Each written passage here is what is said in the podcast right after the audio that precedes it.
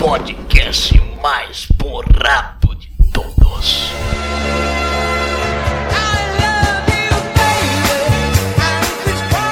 Eu sou o Bruno e mesmo depois de ter lido a trilogia Filhos do Éden, eu sou Tim Ablon.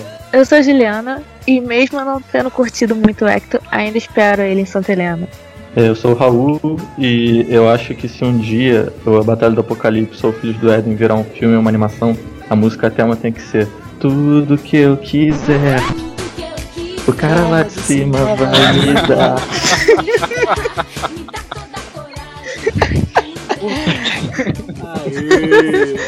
Quem tá falando aqui é o lá, Eric. E certas coisas devem ser feitas apenas de nosso coração. Tá sendo o Tete no fim do livro. Mentira, você tá sendo a minha ex-namorada. Bom, galera, como vocês já devem ter percebido, não é o Daniel que está apresentando aqui e conduzindo o cast, né? Tomei essa responsabilidade por hoje porque a internet dele está é, bichada. Então é o seguinte, vamos falar aqui hoje nada mais, nada menos sobre o primeiro volume da trilogia Filhos do Éden, do nosso querido autor aí, Eduardo Spohr, né? Autor da Batalha do Apocalipse e da trilogia Filhos do Éden, que também teve bastante sucesso. A gente resolveu gravar esse podcast em comemoração né, pelo lançamento da Enciclopédia Ilustrada, que vai ser lançada agora no final do ano. Presente de Natal do nosso querido Eduardo Sport, para nós, fãs dele. Eu espero ganhar um de presente de aniversário, claro. Ganhar ou comprar também, né? Acho que não tem tantos amigos assim. não fãs do mesmo autor. Que vem aí a Enciclopédia Ilustrada do Sportverso.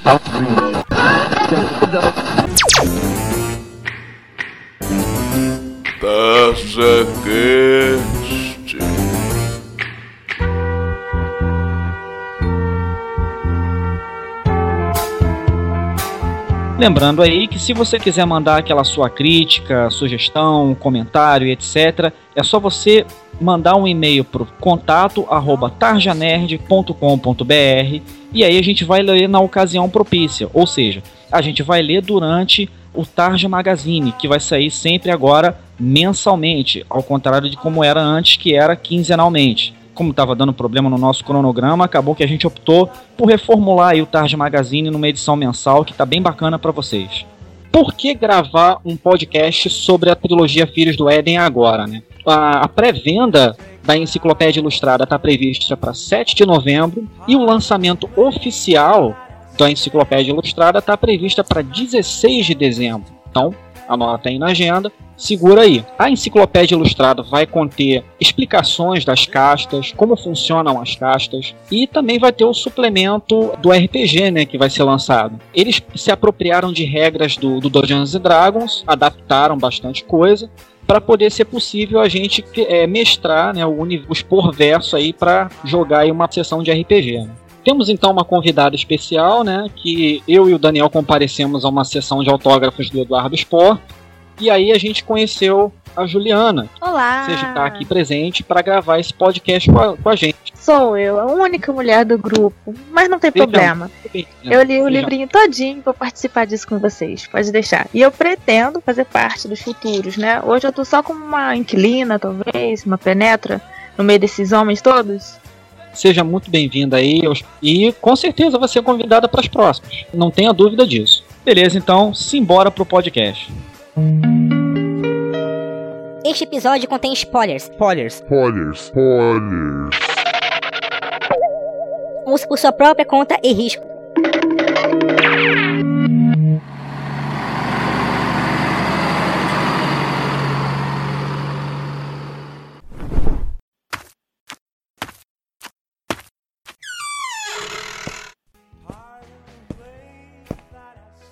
Então você é o líder da missão? É o que parece. É curioso, uma formação nada usual. Como? Nossas castas. Um baralho de opostos. Já pensou como isso é raro? Não fui recrutado para pensar. O que estamos esperando? O meu sanduíche. Estou calculando qual seria a melhor rota até o nosso destino. Você conseguiu um carro? Já caminha na Alédia há muito tempo? Há algum tempo. Não sei como aguento comer essa porcaria. A gente se acostuma. Já esteve aqui antes? Santa Helena? Nunca ouvi falar. Também não. Agora diga-me, como pode ter acontecido? Dois celestiais, sendo um deles um arconde, desaparecerem sem dar vestígios. É essa a nossa missão? Resgatá-los? Por isso viemos. Kyra, centelha divina, um Ishin mestre da província de fogo. Isarion, o querubim que a protegia. Sumiram nessa cercania há dois anos, talvez um pouco mais. Ué, e por que só nos mandaram agora? Por que você acha? Não deveríamos estar aqui. Eles não deveriam ter estado aqui. Temos uma entrega, esqueceu? Duvido que Gabriel tenha quebrado o armistício. E o que faremos após encontrá-los? Fui orientado a dar prosseguimento à missão original, estejam eles vivos ou mortos. E você sabe o que ou quem eles estavam perseguindo?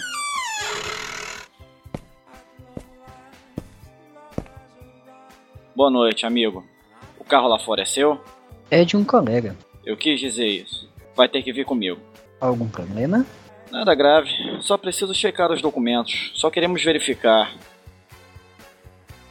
Vamos acabar logo com isso.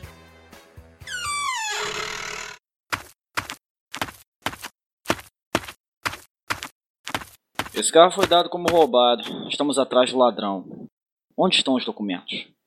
Capitão, eu e meu amigo estamos muito cansados e temos pressa. Por que não esquece esse mal entendido e tira a viatura do nosso caminho? Seria de imensa ajuda e ficaríamos eternamente agradecidos. Também temos pressa, companheiro.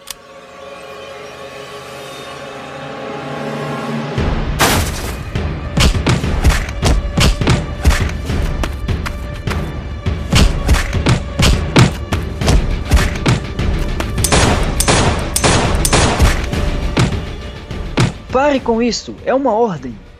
Ainda acha que eles são humanos? Raptores! Como os acharam? É o trabalho deles. Como soube? Sentir cheiro de carne podre. Que diabrura! Eles copiam perfeitamente a forma humana. Qualquer forma. Já enfrentei alguns deles antes. Vamos ficar parados? O chefe deles pode ainda estar aí no nosso alcance. Este incidente não tem nada a ver com a nossa missão.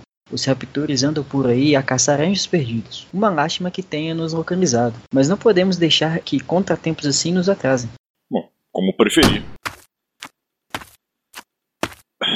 Sabe aquele sanduíche nojento? Acho que eu vou aceitar.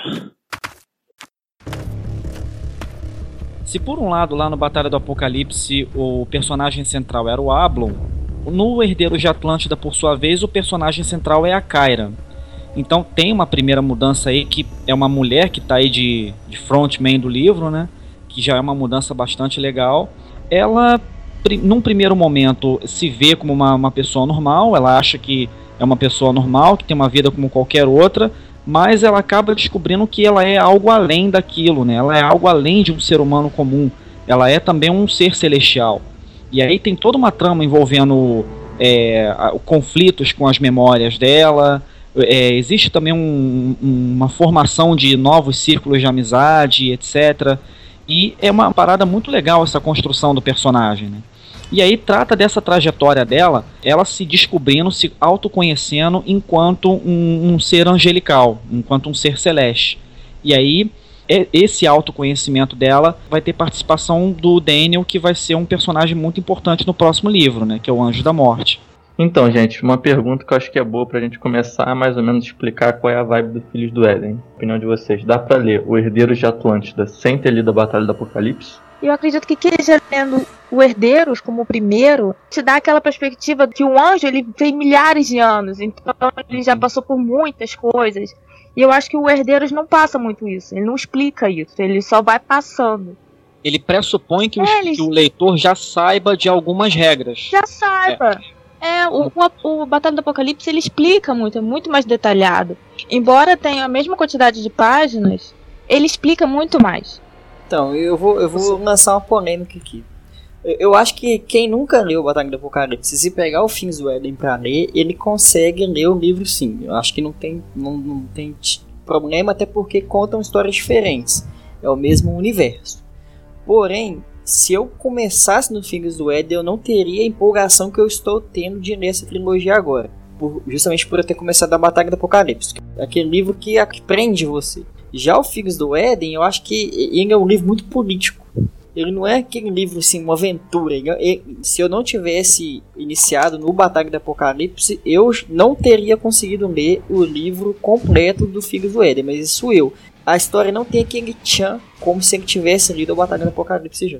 Como assim ficou muito político? No Batalha do Apocalipse, eles não focam muito na, na humanidade, eles focam mais na vida do Amon, na questão das castas, e você vai ver que a história sempre vai percorrendo entre o céu e o inferno. Lógico que acontece coisas na Terra, mas não tem uma ligação. A Kyra, ela é muito no início do, do livro, e você já pode rolar a zona de spoiler aqui, ela, ela é- é humana ali, ela, ela não sabe quem ela é. Então, assim, ali tem um Uhum. início, um foco, assim, na humanidade, mostrando como que tá as coisas, e ela, e, pelo menos no, no primeiro... E ela na condição humana, né? Isso, e no, E ela- no Filhos do Éden, ela não perde isso ainda. Quando ela descobre que quem ela realmente é, é, você vê nitidamente que ela ainda se trata como uma pessoa humana.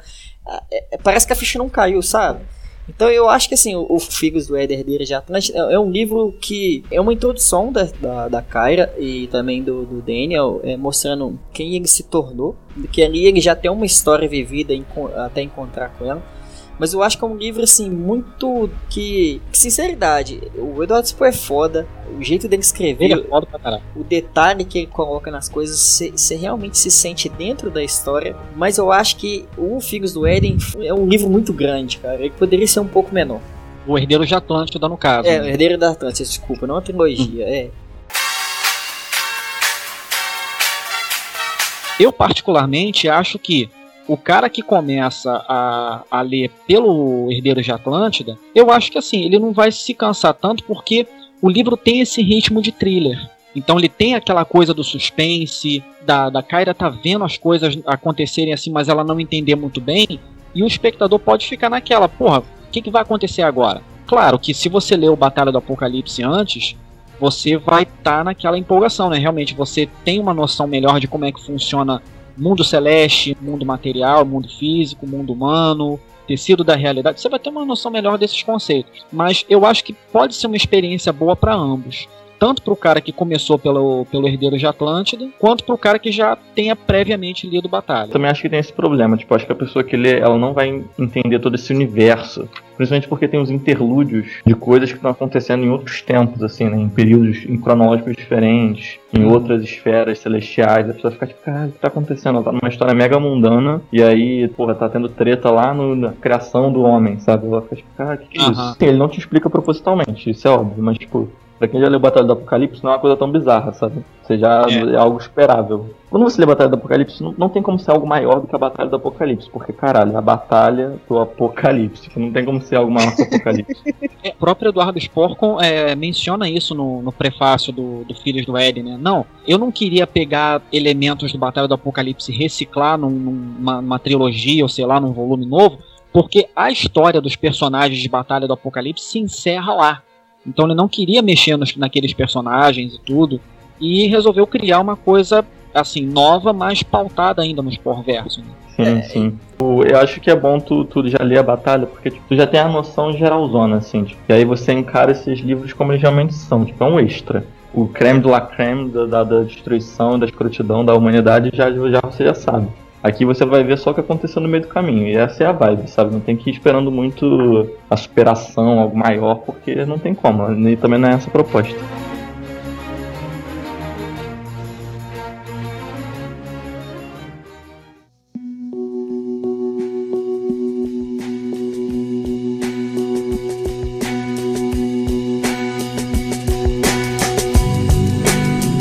O Uraquim e o Levi são designados para uma missão para encontrar uma arconte de Gabriel que se perdeu durante uma outra missão. Ou seja, essa arconte e um grupo de anjos foi designado para uma missão. Essa missão, por alguma razão, é, perdeu o contato, não, não se sabe o que, que aconteceu. E o Uraquim e o Levi são designados para a LED, né, para a Terra dos Homens, né, para descobrir, afinal de contas, o que aconteceu para tentar é, reencontrar a Arconte, que no caso é a Kyra, e aí você tem lá o Ofanim, que é o Levi, é, liderando a missão, né, e o Uraquim, que é o punho de Deus, que é um guerreiro, né. Cara, eu achei engraçado do, do Filhos do Éden que isso pode parecer muita loucura da minha cabeça, vocês falam se vocês acharem muito bizarro. Mas quando eu tava lendo ele, eu lembrei muito de Exterminador do Futuro 2. É um pouco dessa coisa de, tipo, você é uma pessoa normal, assim, você acha que tá sendo perseguida por uma, uma coisa muito sinistra, assim, que fugiu, tem todo esse negócio de fuga o tempo todo. Se eu tivesse que adaptar alguma coisa do universo do Spor pro cinema, eu acho que eu ia começar pelo Herdeiro de Atlântida do que pelo Batalha do Apocalipse. Cara, aquela tudo- cena que eles que eles estão na moto, que eles fogem na, na moto daqueles daqueles seres infernais, aquela cena ali eu acho que ele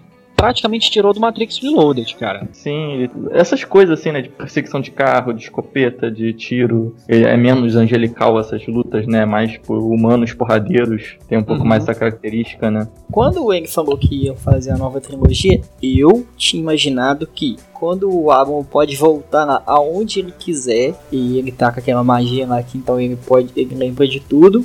Eu, eu, eu imaginei que seria assim, o que que aconteceu nessa nova oportunidade do Alan. Eu imaginei que ele faria isso. Uhum. Quando eu li esse prefácio, eu, opa, não vai ser isso. Ele só vai aproveitar o universo e tudo. Eu entendi de certa forma, eu acho que o Ablon e a Shamira é, são personagens que, se mexer demais, pode acabar estragando eles nesse, nesse novo livro. Eu acho que os dois são personagens assim, muito fodas. Tanto que os outros personagens que até que são essenciais, como Arcanjo Miguel, o próprio Lúcifer, né? que estão aqui. São personagens muito bons, foram ícones lá no Batalha do Apocalipse, mas eles são mutáveis. Agora, os dois realmente, eu acho que se mexesse poderia tirar o, o gosto do Batalha do Apocalipse, pra quem já leu. Eu acho interessante do Herdeiros que, assim, na sessão de autógrafo, eu tirei algumas dúvidas com ele, porque ele é ótimo pra conversar. Você pode levar as suas dúvidas, que ele vai ser mega atencioso com você. E uma das minhas dúvidas era que no final do Apocalipse, teve aquele entrelace entre os dois personagens. Ele me perguntou, foi bem sincero, eu confessei a ele que eu não tinha gostado do final. Ter dado aquela. O entender, né, que eles dois ficaram juntos. Então eu confessei pra ele que não gostei, porque eu acho que anjo. O Ablon era um, um anjo muito imponente, muito sério, levava as missões dele muito a sério. Então eu acho que ele não devia ter nenhum vínculo que mudasse um pouco a personalidade dele.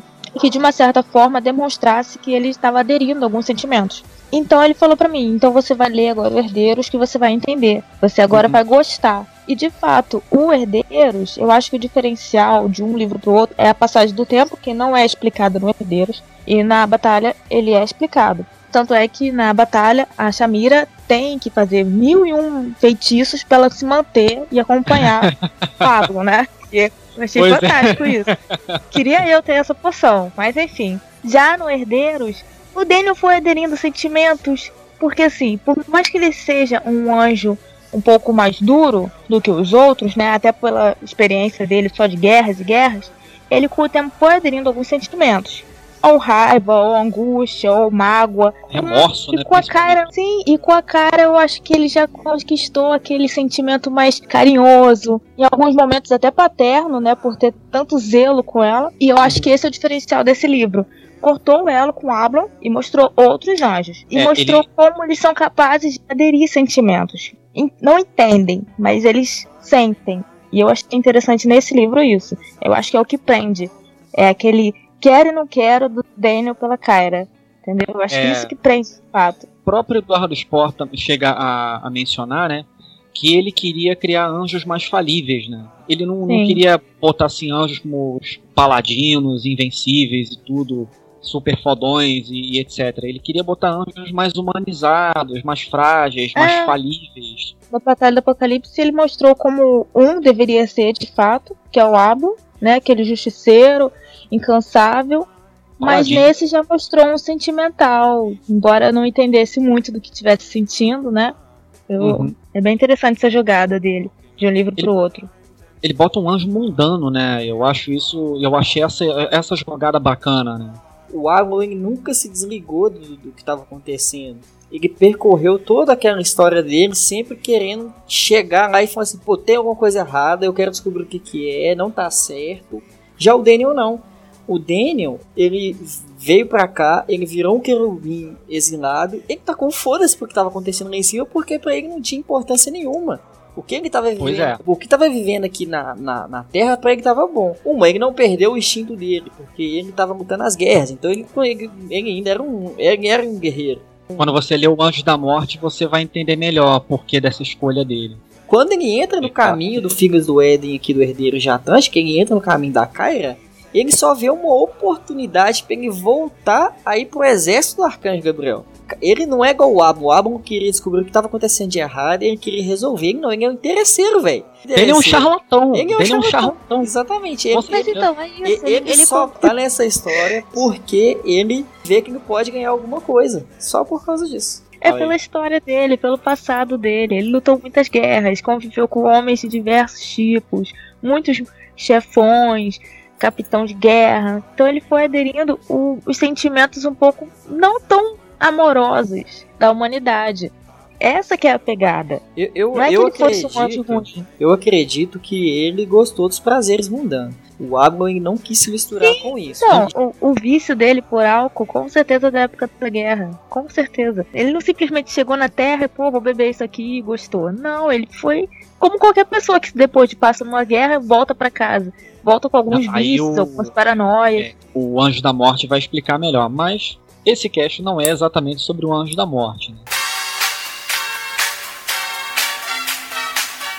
Chegamos então aí a um dos pontos mais polêmicos, né? A gente sabe que nesse primeiro volume da, tri- da trilogia Filhos do Éden, que a personagem principal é a Kyra. Mas é, ela divide cena né, com o Daniel, né, que é um, como já foi dito aqui, é um querubim, que é leal às legiões de Miguel, no caso. E aí ele eh, permanece na Terra, ele tem uma vida mundana. Ele é um badass, né? Ele é foda. Bebe, ele ele xinga, ele ele é troll, né? Ele é zoa pra caralho e tudo. E ele tem aquela figura do herói problemático. Então, quer dizer, o Eduardo pegou um, um paradigma novo de herói, né? E, e trabalhou isso no livro. É, em contraposição com o herói clássico, né? O herói paladino das virtudes e tudo, que é o Ablon, né? E aí fica aquela discussão, né? Team Ablon e Team Daniel, né? O que, que vocês acham aí do, do Daniel? Ah, eu vou mudar o papo reto. Eu achei ele meio mala. Achou meio mala? Eu não tenho Que paciência absurdo. pra esses. Não, é porque tipo, isso é um é arquétipo. Esse, esse arquétipo meio anti-herói, assim, um cara que é. Ele é herói, mas ele é meio errado, duvidoso, caráter meio. Ele é, ba- ele é babaca, ele escrotiza, mas no final, no final da coisa ele faz a coisa certa.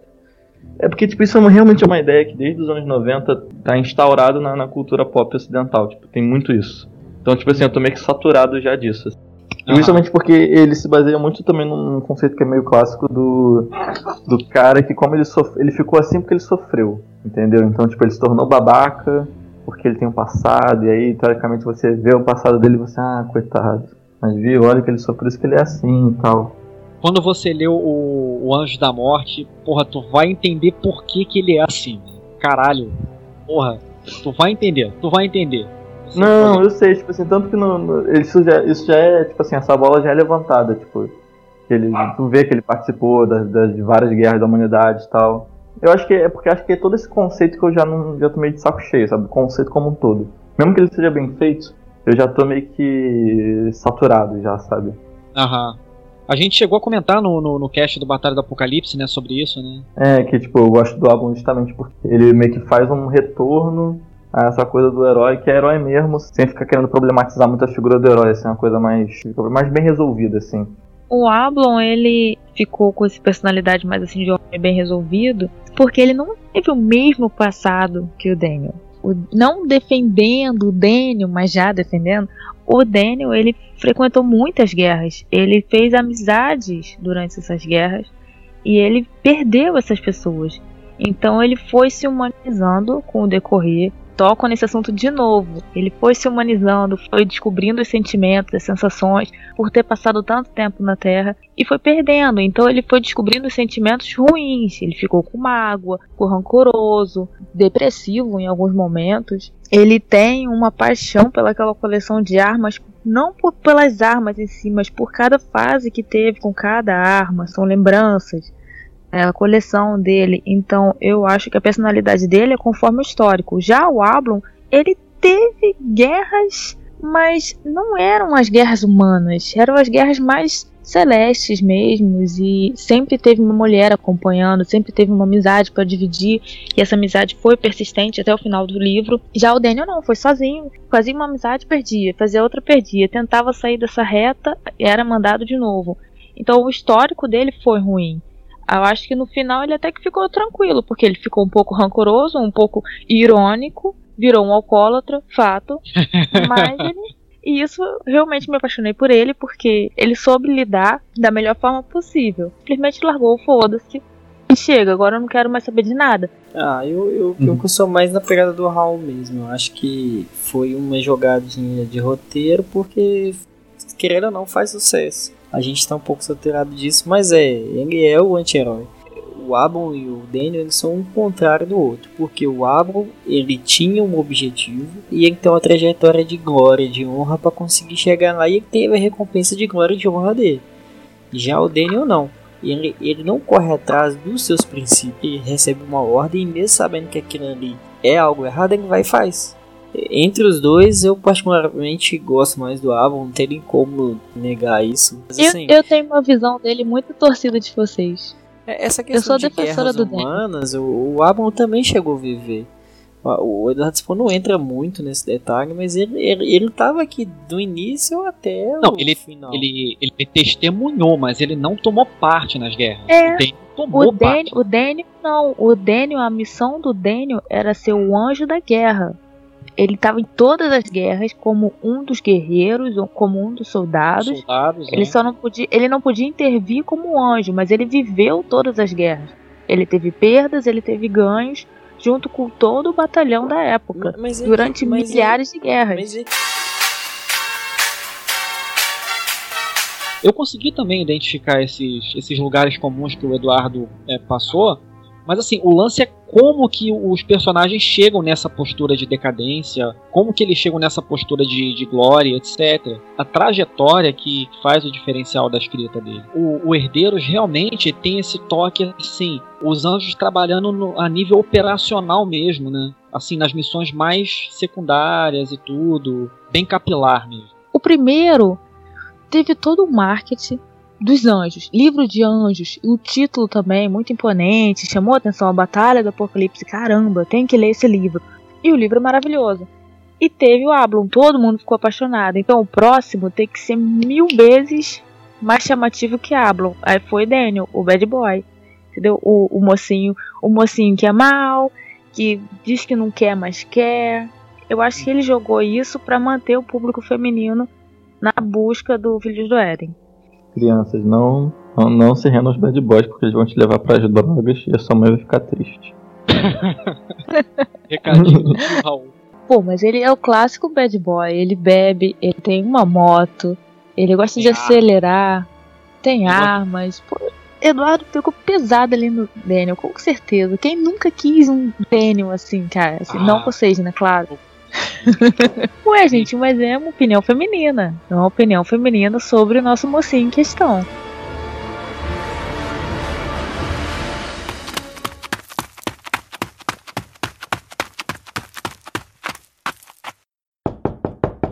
Daniel! Daniel! Para que essa gritaria? Vai acordar vivos e mortos.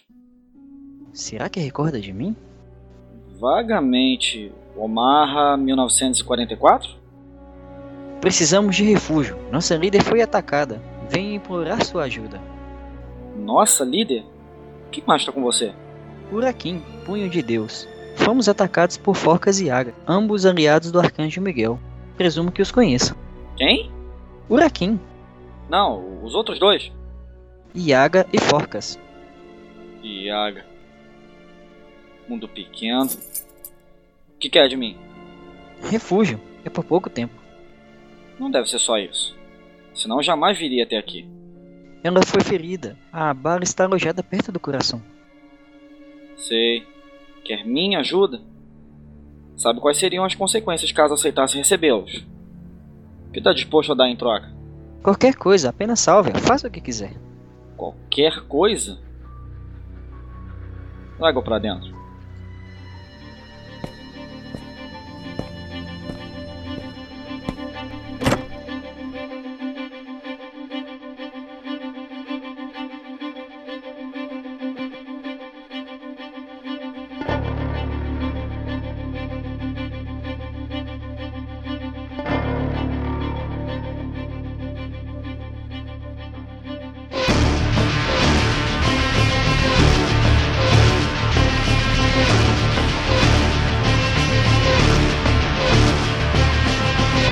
Foi dito aí, né, o Eduardo Spohr queria é, recriar né, os personagens do Spohr Verso e ele queria criar anjos mais humanizados, anjos mais frágeis, mais falíveis e tudo. E aí ele concebeu personagens novos. Então ele panteão de heróis novos, um panteão de vilões novos, né?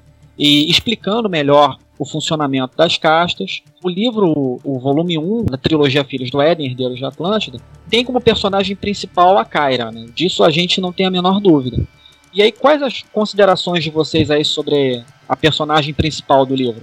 Ele demonstrou no livro a Kyra como uma pessoa comum que estava entre os outros, assim como os policiais também no, no pedágio e tal. Ele quis botar a humanidade no livro e pôs como a Kyra. O fato dela ter falhado na missão dela e ter sido punida com um espírito humano no corpo, então eu acho que já demonstrou que o anjo é possível ter sentimentos, ficar confuso, ter atrito e gostar de certas coisas, tenha medos, tenha receios e precise reaprender certas coisas para poder se manter no próprio eixo. Ao mesmo, ao mesmo tempo, ele usou a cara pro Daniel reconhecer certas falhas dele.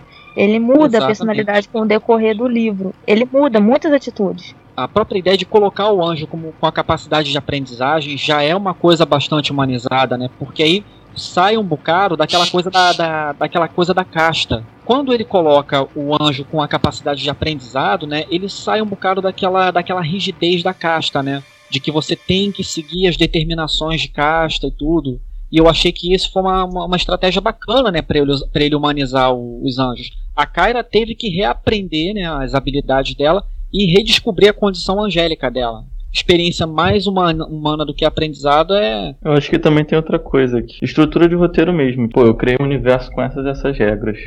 Pô, como é que eu vou fazer mais histórias com anjos e tal, sendo que, putz, eles estão presos a castas, a regras, a questão de poderes e tudo mais. Então, tipo, você pegar uma, uma personagem, tirar a memória dela e ela ter que reaprender, facilita você criar a história, sabe? Você limitar o seu personagem se o personagem é muito poderoso, fica muito difícil você criar desafios pra ele. E aí é bom porque ele consegue criar uma história mais simples, com dilemas mais simples, por, quando a personagem tem essas limitações.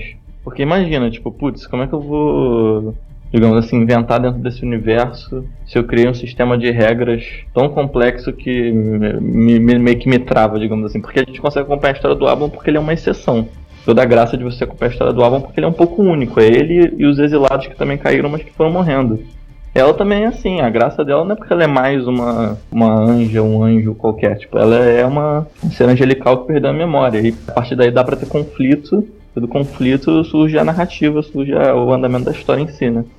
É, eu acho assim, o principal desafio que o Spor se propôs nesse, nesses novo, nessa nova trilogia é contar a história de vários personagens. Porque lá na Batalha do Apocalipse ele tinha que contar a história do Abon. Ele entra muito na Shamira ali porque acaba que ela vira o, o casal dele. Aqui não, aqui ele tá contando a história de vários personagens ao mesmo tempo. Então acho que esse foi o principal desafio dele. E esse detalhe aí que justamente que o Raul falou dela ter perdido a memória é muito foda, porque a Kyra ela era a capitã dos exércitos revolucionários de Gabriel. Arconte, né? Uma das Arcontes. Arconte. Exatamente. Então, assim, ela é muito forte. Ela tinha um status muito grande lá na- nessa guerra. Quando ela usa o poder dela a primeira vez, que ela, que ela solta aquela, as armas, tipo, foi, foi mais emoção. O poder tá em mim, ele sabe que, que eu tenho, mas eu não consigo usar. E você vê que é naquele, foi naquele estilo de raiva. De algum... Eu acho que isso foi uma jogada muito, muito boa, que nem o Raul falou. E, e eu acho que assim, o time Kyra acaba surgindo assim aos poucos, que é o Levi, que é o amigo dos homens, que é o Urakin, que é o punho de Deus, e o, e o Daniel, que é o querubim. Eu acho que, é- que ali fecha como se fosse um grupo mesmo de RPG, cada um com a sua função, e eles vão ter que se unir para conseguir chegar no objetivo maior, porque eles não são exatamente como o Ralph não é o Abel. O ele foi crescendo, ele foi crescendo, ele foi crescendo, chegou num ponto que ele estava batendo de frente com o Arcanjo. Ele fechou um grupo e eu acho que para eles conseguirem solucionar esse problema, eles vão ter que fazer em grupo, porque um sozinho não vai conseguir igual na Batalha do Apocalipse. Então acho Não, que esse é- foi o principal desafio que o Eduardo Espos se propôs para estar fazendo esse novo trilogia. Tanto a Batalha do Apocalipse quanto a trilogia Filhos do Éden foram partejadas na mesa de RPG, né? Então É isso mesmo que você falou, Eric. Ele foi construindo os personagens aos poucos para formar esse time, né? E para ter uma, uma quest final. Mas esse grupo é pontuado de quests secundárias, né? Fica bacana, né? Fica dinâmico a, a história. E aí você tem uma noção legal dos personagens, né? Eu acho interessante que nesse livro eu acredito que ele tenha usado a perda de, da memória da Kyra para explicar pequenos detalhes que na Batalha do Apocalipse ele não conseguiu explicar. Com a Kyra, ele conseguiu explicar como o anjo puxa a essência dele, como faz a mudança de um vértice para o outro. Entendeu? Ele conseguiu explicar esses detalhes sobre os dons dos anjos. Na Batalha do Apocalipse a gente quase não vê sobre isso. Tem outras explicações, então eu acho que de um livro para o outro vai explicando etapa por etapa.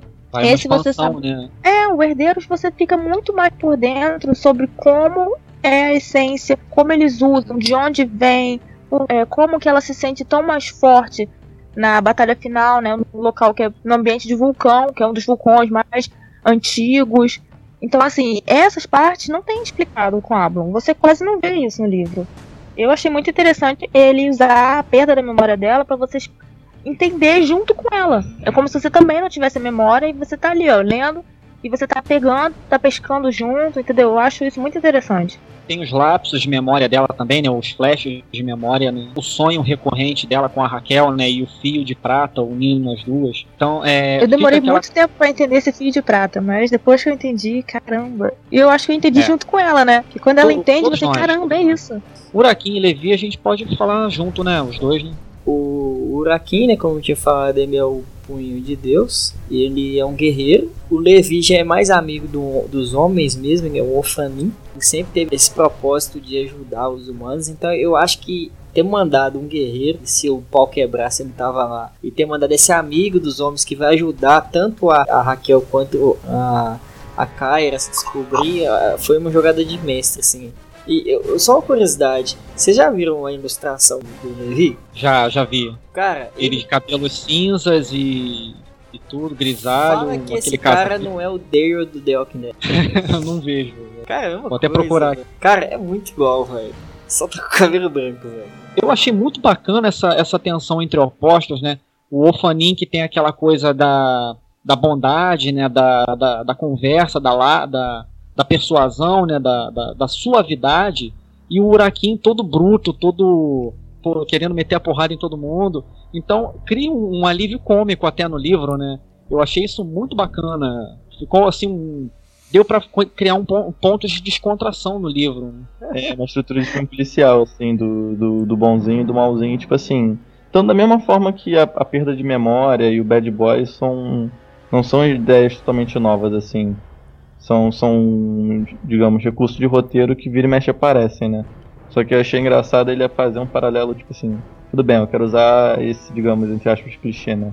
Do malzinho e, do bonzinho tendo que trabalhar juntos numa missão. Mas Então, ó, qual é o paralelo disso no universo que eu criei, sabe? Onde, dentro do, do que eu criei, onde é que eu posso achar esse clichê e fazer funcionar? Porque mas- se ele pegasse dois anjos da mesma casta e um fosse bonzinho e um fosse malzinho, você ficar tipo.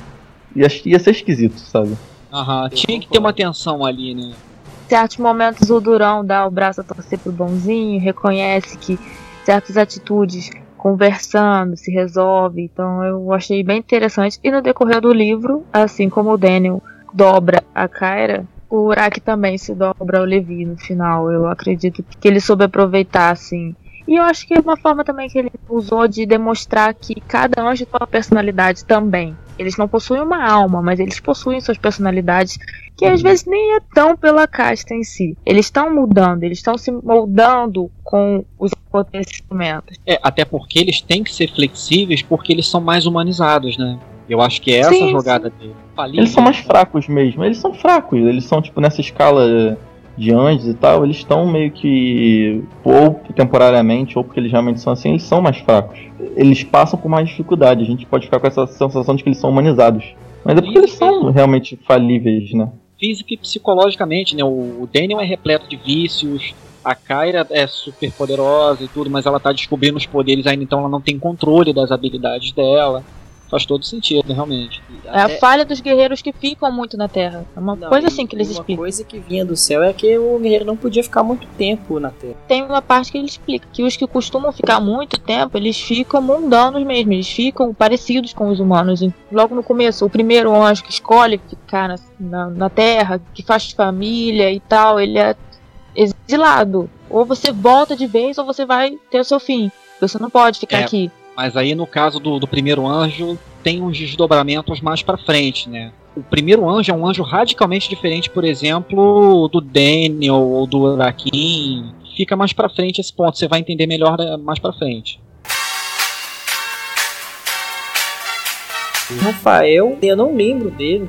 O, o Rafael é o, é o líder dos Ofanins, cara. É o cara que, que traz a Kyra e tudo. Ela vai para um céu paralelo. O paraíso É o celeste terceiro dos humanos É, é, onde eles estavam o Rafael tá. Então, o que eles estavam procurando no decorrer do livro tinha, teoricamente, um portal e ela acaba indo de uma outra forma. E ele explica que existem vários portais para aquele terceiro céu. E ela foi de um, por um deles. É, e ela, no caso, foi por um portal por conta da Raquel, né? Que tava presa a ela no É. Rio de Prata. O Rafael é o arcanjo, ele é o líder dos Ofanins, o arcanjo mais próximo de Deus, né? O, ar- o arcanjo que eu acho que praticamente entendeu a mensagem de Deus. Então, Mas é o e- seguinte- ele no, no Batalha do Apocalipse ele some.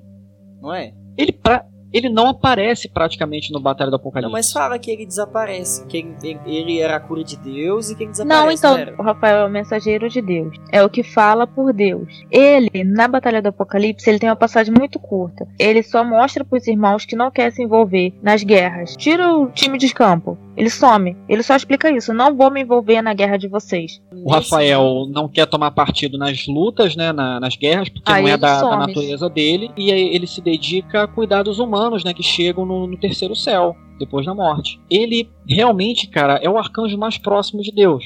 É o, é o arcanjo que realmente entendeu a, a missão divina, né, de zelar pelos outros seres humanos, zelar pela, pelo gênero humano, e o próprio Batalha do Apocalipse explica isso, né? Como que os, é, os, os outros arcanjos foram movidos por interesses pessoais, né? Muito do Rafael eu vejo no Chaka de Virgem, né? Eu tenho essa imagem perfeita, cara. O Rafael todo armadurado, igualzinho o Chaka.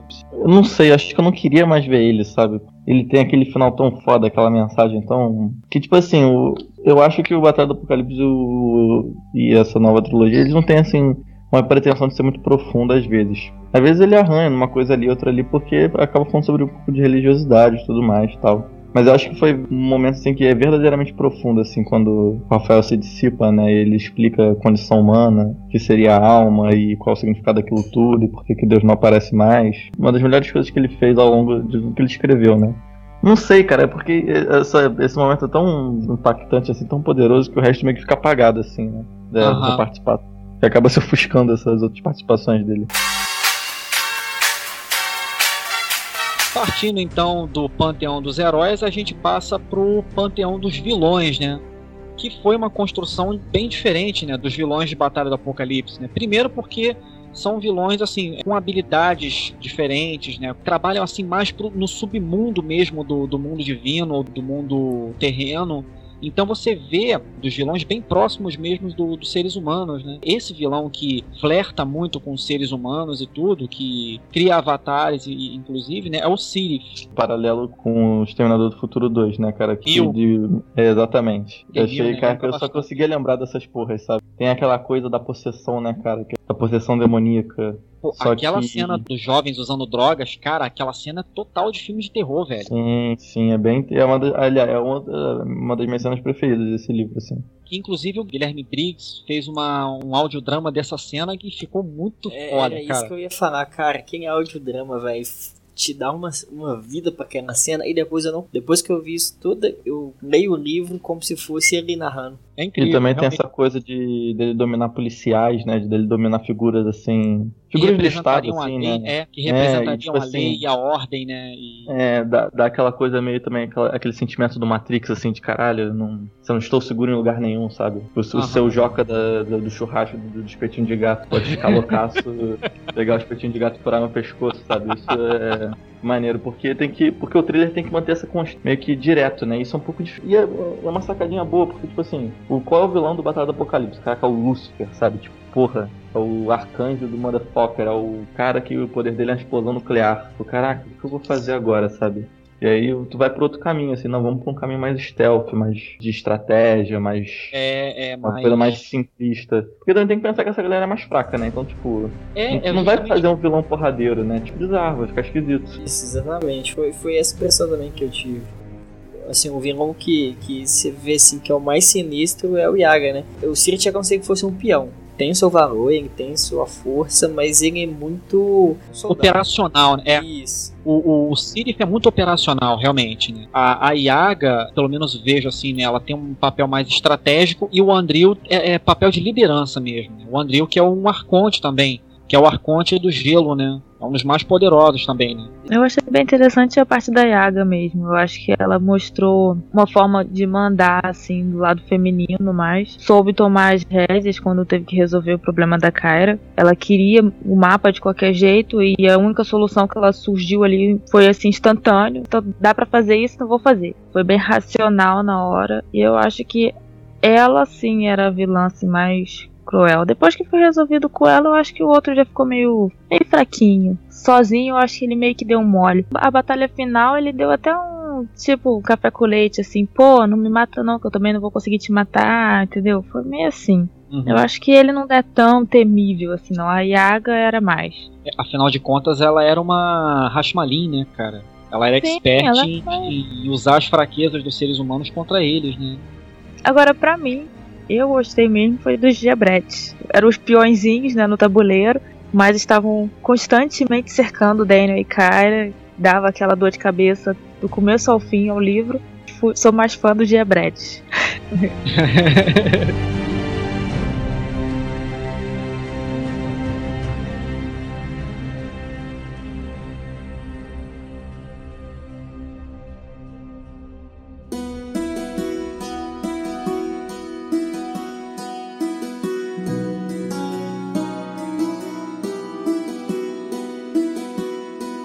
Considerações aí sobre o lugar onde se dá a trama, né? Quem de vocês pensou que Santa Helena fosse uma cidade de verdade e procurou no Google? Eu fiz isso. Não, eu sabia que não, porque eu morei na região serrana do Rio de Janeiro, então eu sabia que não tinha. Até imaginando que seria algum estado que não é o Rio, mas que seja próximo, sabe? Eu tava imaginando que era isso, mas eu pesquisei e não. Eu achei interessante porque quando lançou o livro, teve camisa também. É, Universidade de Santa Helena. E eu não comprei essa camisa, né? Eu fiquei com raiva disso. Ele misturou ali, né, Petrópolis, Teresópolis, aquelas, aquelas cidades interioranas, né, de, de, de tradição europeia e tudo, e, e conseguiu criar um, um cenário, assim, bem plausível para o universo dele, bem plausível para a proposta dele. Ele aproveitou mesmo foi as estradas. Usou e abusou das estradas. BR, a cena da moto, nossa, é incrível, entendeu?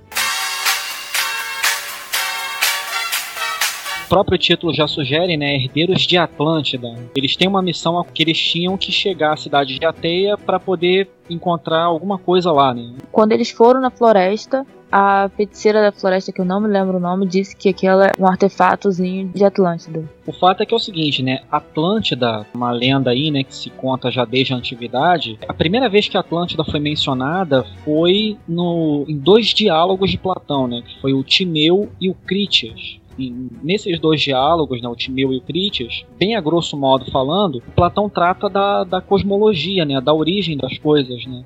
Como é que surgiu o mundo tal como a gente conhece, né? Esse conceito de uma grande civilização que sumiu do dia para a noite aparece em várias culturas, né? E é aquela coisa um pouco do, do inconsciente coletivo. Parece que várias culturas desenvolveram esse mesmo conceito externalizaram ele de forma diferente, mas é algo que vira e mexe se esbarra nisso. Exatamente. Então o mito de Atlântida surge disso, né? Dessas questões todas. A, a cidade de Atlântida, né? Que é uma cidade para além das colunas de Hércules, né? Que no caso é o Estreito de Gibraltar, né? Mas enfim, é, qual é a crença de vocês com relação à origem das coisas? Como é que vocês veem isso no, no- que ele menciona lá o Fulgiston, né? Que é a, a centelha inicial que deu início a tudo, né? Como é que você, qual é a crença de vocês com relação à origem das coisas? Eu acredito que hoje só mudaram os nomes. E Emanjá, pra mim, tem tudo a ver com Atlântida. A deusa do mar que vem e pega você se você não respeitar o mar. Entendeu? Isso pra mim é Atlântida. E diversos outros também. Deuses da floresta, sabe? Fadinhas. Entendeu? Então, fadinha é um pulo. Duende, o que eu posso explicar é o seguinte: se você acredita muito numa coisa, se você põe muita fé naquilo, se você reza por aquilo, se você faz mil coisas para que aquilo aconteça, a energia que você passa, vai uma hora você vai criar um próprio Deus. E, é o que acontece no do Batalha, né? É.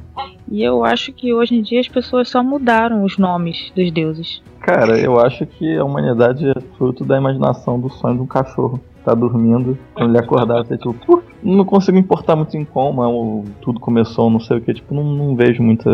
Não é uma coisa que me tira o sono, sabe? Mas, tipo. Eu acho que a humanidade tem um problema muito grande, a, mente humana, de conceber o vazio, né? A não existência. É uma parada que a gente não consegue imaginar. Tipo, a gente imagina, sei lá, um borrão preto, mas a gente sempre imagina alguma coisa. Aham. Então, eu não sei nem se a gente consegue trabalhar nesse, nesse nível de pensamento, assim, da não existência. Quando tiver 50 anos, todos esses conceitos vão estar completamente mudados. Então, tudo que eu achava vai estar obsoleto. Enquanto ninguém abre um portal foda aí pra outra dimensão, os caras, eu tô, tô esperando alguma coisa. Ou até o cachorro acordar e foder. Bom, É, eu acho que é uma pergunta meio que fadada a isso, é fadada a regressão infinita. Tipo, tudo bem, a gente foi pegando o Big Bang no mais básico, assim, né? Uma massa de energia concentrada se dissipou e gerou o universo, tá? Mas essa massa veio da onde? É, né? Aí Beleza, fica. onde? A própria, a própria teoria do Big Bang já é defasada em diversos sentidos, né? Já, dentro do mundo acadêmico ela já é bastante refutada, né? O, o Rafael apresenta pra Kyra, né, o, assim, meio que um trailer da origem do universo, né, que ele foi testemunha, né, uma pincelada que o, o Eduardo Spor dá numa questão aí que, é, que move a, a humanidade, né, e ele só mencionou essa questão por conta da, da morte da Kyra, né, e aí leva a gente a outra questão também, ao mesmo tempo que a gente flerta no livro com a questão do início, com a questão da origem, a gente flerta também com a questão da finitude, né? A gente flerta também com a questão da morte, o que acontece depois da morte, né? A Raquel encontrando os pais, né? Eu achei ba- bastante bacana aquela parte que a Kyra pega o urso da, da Raquel, né? Aí ela começa a se lamentar, eu errei pra caralho e tal, tô, sou culpada pela, pela morte de vocês. Aí o pai dela chega e fala, não, culpa é a primeira coisa que a gente abandona aqui. Então tem aquela coisa da redenção, né? A morte pra eles, ela tem aquela coisa da redenção. Teve até os fantasmas perdidos, aqueles espíritos vingativos, aqueles com assuntos inacabados, que ficaram perdidos lá na região da casa dela, né? Uhum. Aqueles não foram para céu nenhum, aqueles ficaram por ali. Tinha uns que eles estavam apegados ainda à vida terrena. E já a Kyra, ela foi pro terceiro céu por causa da Raquel. Porque a Kyra, mesmo se ela tivesse morrido sozinha, ela teria deixado de existir. É o que explica dos anjos, né? O anjo morre, ele deixa de existir. A essência vai para Deus, né? Vai, Infinito, é. é, vai pro infinito. E o anjo mesmo se perde, já era. E esse que foi o portal dela ir pro terceiro céu. Ela foi como uma humana. Usou o caminho de uma humana. E eu acho interessante porque no terceiro céu deixou claro, a primeira coisa que você se desprende é dos arrependimentos ou perdoa tudo, entendeu? Você compreende mais certas coisas. Eu achei bem legal. Eu acredito que existe essa passagem, Sim, porque é tudo fico- sonho de um cachorro, né? É tudo sonho do cachorro ou do gato. tudo é Esquisito. Eu não consigo encaixar muito nessas crenças que, tipo assim, é, dependendo do que você fez em vida, você vai pra um lugar ou vai pro outro. Extremamente subjetivo também, fico meio bolado, sabe? Fico assim, porra, fico- vou ficar muito puto se eu e o Hitler a gente vai no mesmo lugar no, no pós-vida, sabe? Então eu não consigo pensar num pós-vida justo, assim, porque é isso que a gente acaba pensando, assim, a gente acaba querendo fazer uma um balanço geral da sua vida no final, sabe? Tipo, e são muitas vidas onde aconteceram muitas coisas, cada uma época diferente. Como é que a gente faz um saldão geral disso, sabe? Qual é a média de corte? Entendeu? Eu fico meio. Caraca. Eu gosto de pensar, mas que é outra coisa, de pensar que cada um vai pro seu céu particular, assim. essa coisa do céu particular, que é o que aconteceu com a Raquel, né? O objetivo dela, o sonho dela era reencontrar os pais. E ela vai justamente pro condomínio onde ela morava e tudo, com os pais, e, e foi isso que aconteceu, né? Considerações finais aí do livro, rapaziada. Saldo geral do, do livro. O livro é muito bom, o jeito que o Eduardo Spohr escreve, cada detalhe que ele põe, é um, sou muito fã dele. O Herdeiro de Atlântida foi um livro que contou uma história diferente. É, é um pouco do contrário do Batalha do Apocalipse. Eu particularmente gostei muito. É, um ponto negativo que eu achei que a história foi muito grande, mas é, eu gostei muito. Indico para quem não leu. Bom, eu gostei muito do Herdeiros. A minha opinião sincera é que eu achei a história um pouco longa e ela não estendeu muito em Atlântida. Eu acho que pelo título C, Atlântida, não focou muito na cidade. Porra, herdeiros de Atlântida e, e pô, Atlântida, Atlântida. Quem governou Atlântida? O Orion. Porra, como, é como assim o Orion não aparece? Eu adorei o Orion, um dos personagens preferidos do Batalha. Eu, porra, esse livro aqui vai ser cheio de Orion, o Orion vai ser o principal.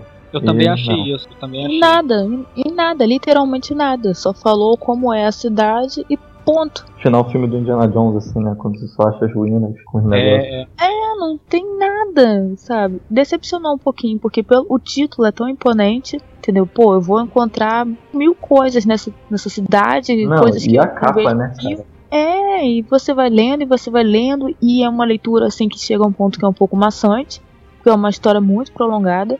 E não, não, a cidade não vem nunca. E quando vem, é uma cidade muito bonita, brilhosa, e pronto, acabou. é uma colônia Atlante, né, que foi abandonada, né, depois tudo, que a cidade caiu. Eu acho que estendeu muito no percurso, na procura e no esclarecimento da Kyra. Mas foi bom. Desanimou um pouquinho. Na metade, assim, dá vontade de parar. Depois que você compreende que a Kyra realmente é um anjo, que ela tá com o espírito de uma criança no corpo, você meio que, caramba, criou uma, uma vontade extra de ler Anjos da Morte. Gostei muito do livro. Eu realmente finalizei ele apaixonada por Daniel. Foi, foi bem interessante o livro, assim. Mas confesso que tô ansiosa pelo Anjo da Morte.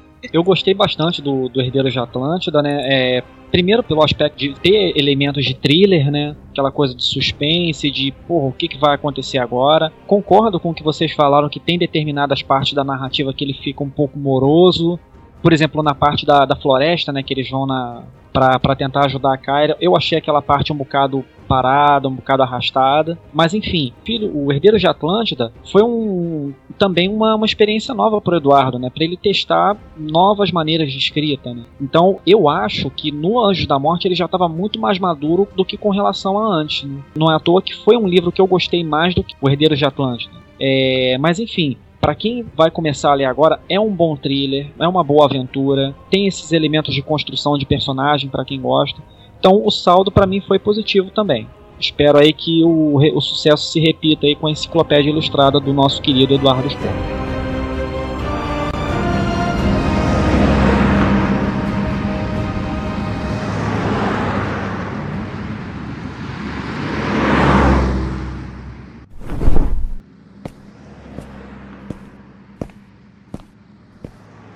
Sabia que mandariam.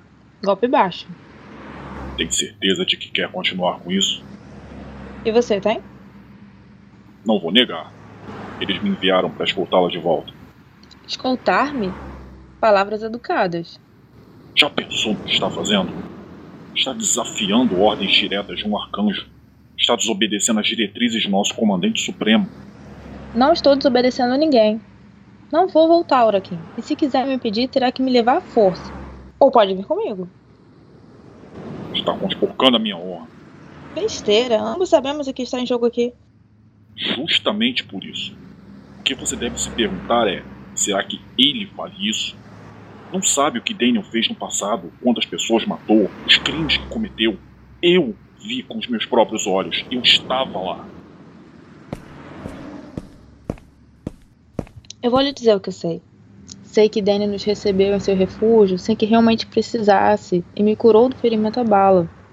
Sei que salvou a todos nós na caverna de gelo quando estávamos para ser capturados. Sei que me livrou de uma intoxicação e preferiu lutar ao meu lado na cidadela e a mim, mesmo tendo salvo conduto. Em Ateia, ele escolheu se sacrificar, enfrentando os raptores. Isso é o que eu sei. Será um milagre se estiver vivo. Nem parece um anjo falando. O afluente continuava ativo até o vulcão explodir. Se o Dênio caiu no redemoinho antes da erupção, há uma chance, embora pequena, de ter sido tragado pelo rio Oceanos. Não é uma perspectiva animadora. A corrente poderia jogá-la a qualquer parte do cosmos. Sim, é por isso que temos que encontrar a segunda cidade. Segunda cidade? Egnias? Andira nos disse que os Atlantes descobriram duas passagens. Uma delas descansava nas profundezas do Atlântico e a outra estava sob os desertos da África. Mesmo assim, seria praticamente impossível localizá-la. Tenho algumas ideias. E seria ótimo contar com você. Posso fazer uma pergunta? Por que ainda viaja pelo mundo físico? Promessa dívida.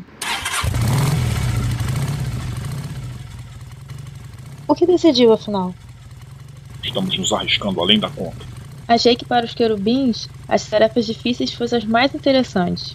Não vou abandonar a missão, apenas adiá-la. Daniel precisa da nossa ajuda. Pense no que o Levi faria. Creio que está certo. Aquele filho da mãe me deve uma revanche. Não me perca de vista. Vejo você na próxima parada.